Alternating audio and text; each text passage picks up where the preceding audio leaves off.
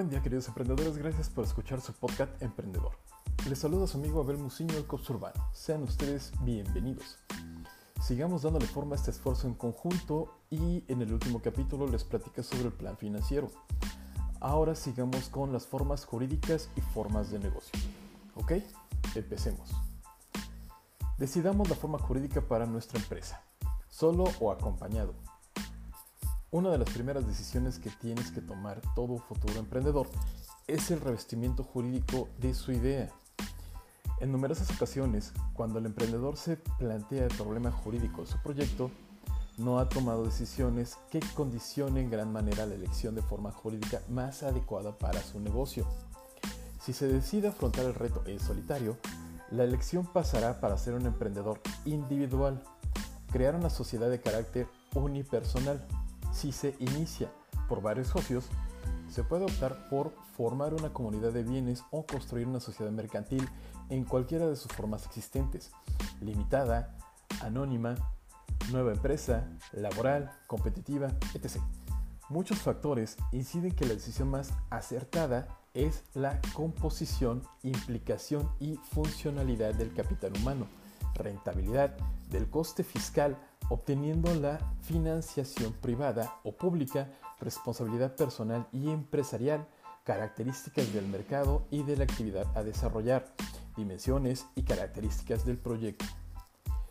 Es por eso que no se puede dar soluciones generalizadas o estandarizadas sin conocer primero las peculiaridades del emprendedor y sobre todo de su proyecto.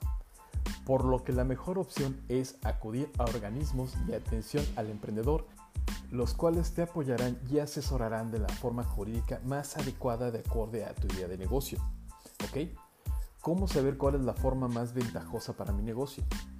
La elección de la forma jurídica más adecuada que hemos comentado deberá tomarse en funciones de las características implícitas del proyecto a desarrollar.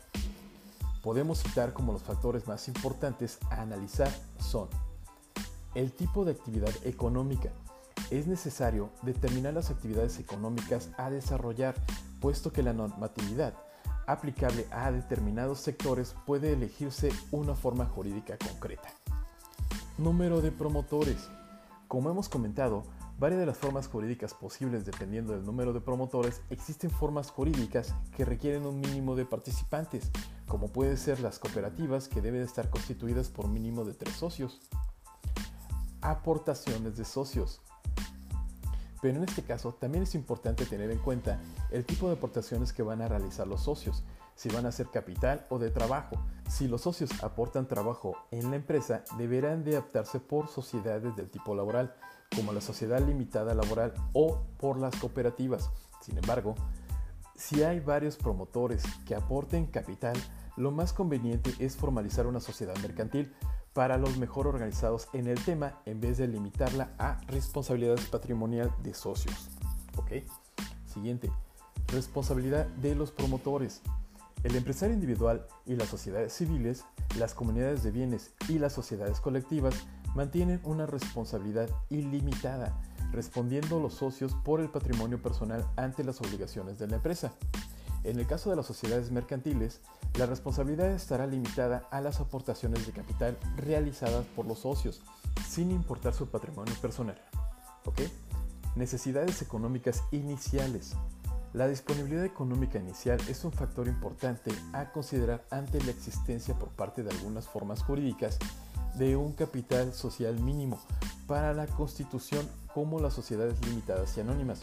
Además, la constitución de una sociedad mercantil conlleva una serie de gastos que varían del tipo función de sociedad e imparte de capital social, puesto que requiere la formalización ante notario y la inscripción a un registro mercantil. Siguiente punto. Aspectos fiscales y obligaciones formales. El sistema de tributación es diferente según la forma jurídica elegida, puesto que las sociedades mercantiles tributan en el impuesto de sociedades con importe fijo del 30% o 25%, dependiendo del caso de la empresa y su dimensión, mientras que los empresarios individuales tributan según el ISR. Es lo que aplica a un tipo de impositivo de la escala protegida según sus ganancias. Junto a las sociedades mercantiles tienen que cumplir periódicamente sus obligaciones fiscales, impuestos de sociedad y el IVA, así como elaborar su contabilidad en base al Código de Comercio, cumplir las obligaciones que les impone el registro mercantil, así como elevar la escritura pública ante notario, determinados acuerdos de sociedad, mientras que los empresarios individuales solamente tendrán que sus obligaciones fiscales. La forma jurídica que tendrá una empresa está determinada por varios factores. Entre estos se encuentra la cantidad mínima de inversión, los números de socios, así como la responsabilidad de cada uno tendrá entre ellos. A la hora de iniciar una empresa, hay que tomar en cuenta todos los factores que determinan su formación jurídica, puesto que ésta influenciará a lo largo de la trayectoria de la compañía la mayoría de las decisiones gerenciales y cuestiones tributarias. En México, las formas jurídicas que se manejan son las siguientes. Sociedad civil, asociación civil, sociedades mercantiles, firma unipersonal. Para que comprendas un poquito más sobre ellas, te las explico brevemente. Sociedad civil. Esta formación jurídica establece que el número de socios debe ser de dos o más y que todos, de manera obligatoria, le corresponde adoptar capital para contribuir a la empresa. Las ganancias gerenciales serán distribuidas entre los aportadores. Este tipo de asociación no tiene capital inicial mínimo establecido, así lo dicta el Código Civil.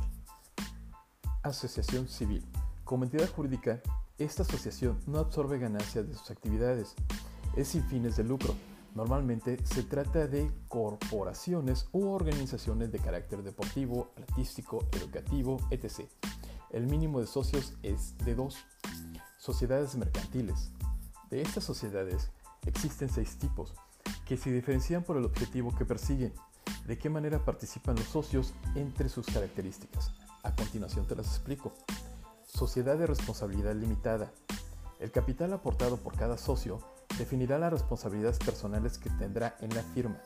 Sociedad anónima. Es un tipo de sociedad que a nivel mundial se usa demasiado, ya que da cavidad a un increíble crecimiento de la empresa. Estas pueden ofrecer opciones a cualquier persona o puede estar cerrada y es solo para los miembros. El capital mínimo a invertir es de 40 mil pesos y el mínimo puede ser de dos socios. ¿Ok? Sociedad cooperativa. Todos los socios de esa sociedad deben ser trabajadores activos de la misma. Sociedad en camandita simple. Este tipo de campaña es personalizada y básicamente se maneja a gusto de los socios principales de la inversión del capital de los mismos. Sociedad en camandita por acciones. Dividiendo la sociedad de los socios, camanditos o camanditarios, los camanditos se encargan de los labores administrativos y los camanditarios de los labores organizacionales. Sociedad en nombre colectivo. Esta es una de las razones de la sociedad se estipula que todos los socios son responsables por igual de todas las obligaciones de la empresa y ninguno tiene privilegios que le otorguen las limitaciones de su participación. Sociedad unipersonal. No existen socios, solo un individuo es el encargado de responder con el patrimonio ante cualquier deuda de la empresa. También debe enfrentar toda la responsabilidad tanto legal como fiscal. Estas formas jurídicas en las empresas de México son prácticamente las mismas para todos los países, solo cambia lo establecido en sus leyes así como por ejemplo la cantidad mínima de capital y los impuestos. Este tópico es fundamental e importante para cualquier persona que tenga como objetivo elaborar una empresa, ¿ok? Además, es información de fácil entendimiento, lo que lo hace apta para cualquier tipo de público. Muy bien. Gracias mis queridos oyentes. En nuestro siguiente capítulo reforzaremos las formas jurídicas y las formas de negocio. Gracias mis queridos emprendedores. Recuerden esto pues es muy importante. Lo que acabas de escuchar no solo aplica para ser un gran empresario, también te ayudará a ser una parte fundamental y un gran socio de la empresa para la que laboras, pues eres una persona altamente capacitada, con deseos de crecer laboral y empresarialmente. Muy bien, con esto termino mis queridos emprendedores. Por favor, follow me en Instagram, Twitter, únanse a mi grupo de Facebook Emprendedores Jalapa Busquen mi perfil Godín en LinkedIn y en todos me encuentran como Abel Muciño, el coach urbano. Compartan y hagamos crecer esta comunidad. En lo personal, creo firmemente que el conocimiento no se comercializa, el conocimiento se comparte. Por tal razón, les pido por favor ayúdenme a seguir compartiendo. Recuerden, ustedes son personas muy importantes y muy valiosas. No permitan que nadie les diga lo contrario. Mucho éxito en su camino, mis queridos oyentes, y hasta la próxima.